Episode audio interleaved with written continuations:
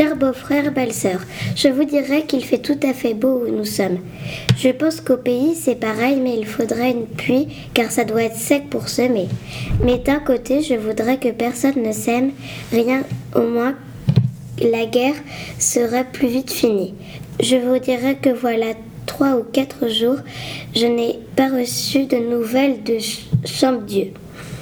Je ne sais pas si c'est ma petite Diane qui va plus mal car elle a été bien malade. Aussi le temps me dure d'avoir une lettre. Je ne vois plus grand-chose à vous dire que nous avons passé la revue de Pétain. Je crois qu'il nous a trouvé assez gras pour nous mener à l'abattoir. Je terminais donc en vous disant au revoir. Cher beau-frère et chère belle-sœur, votre beau-frère qui vous aime et vous embrasse. Lance le 26 février 1917.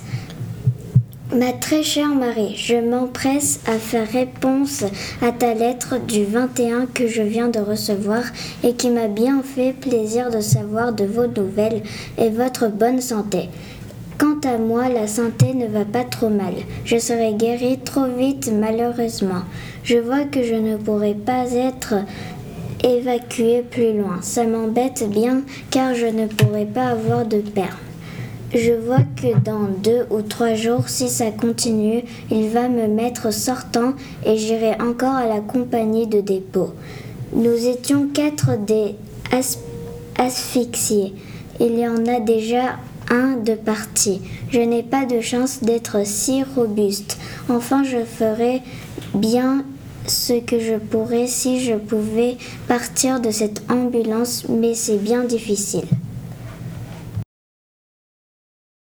Ma chère Marie, je t'en prie, faut pas te faire du mauvais sang car, car ça va bien mieux, mais dans ce métier, on ne cherche pas à acquérir.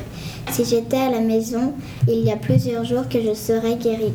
Je te dirais que je suis toujours aux œufs et au lait, mais ça ne m'empêche pas de boire du pinard quand je peux.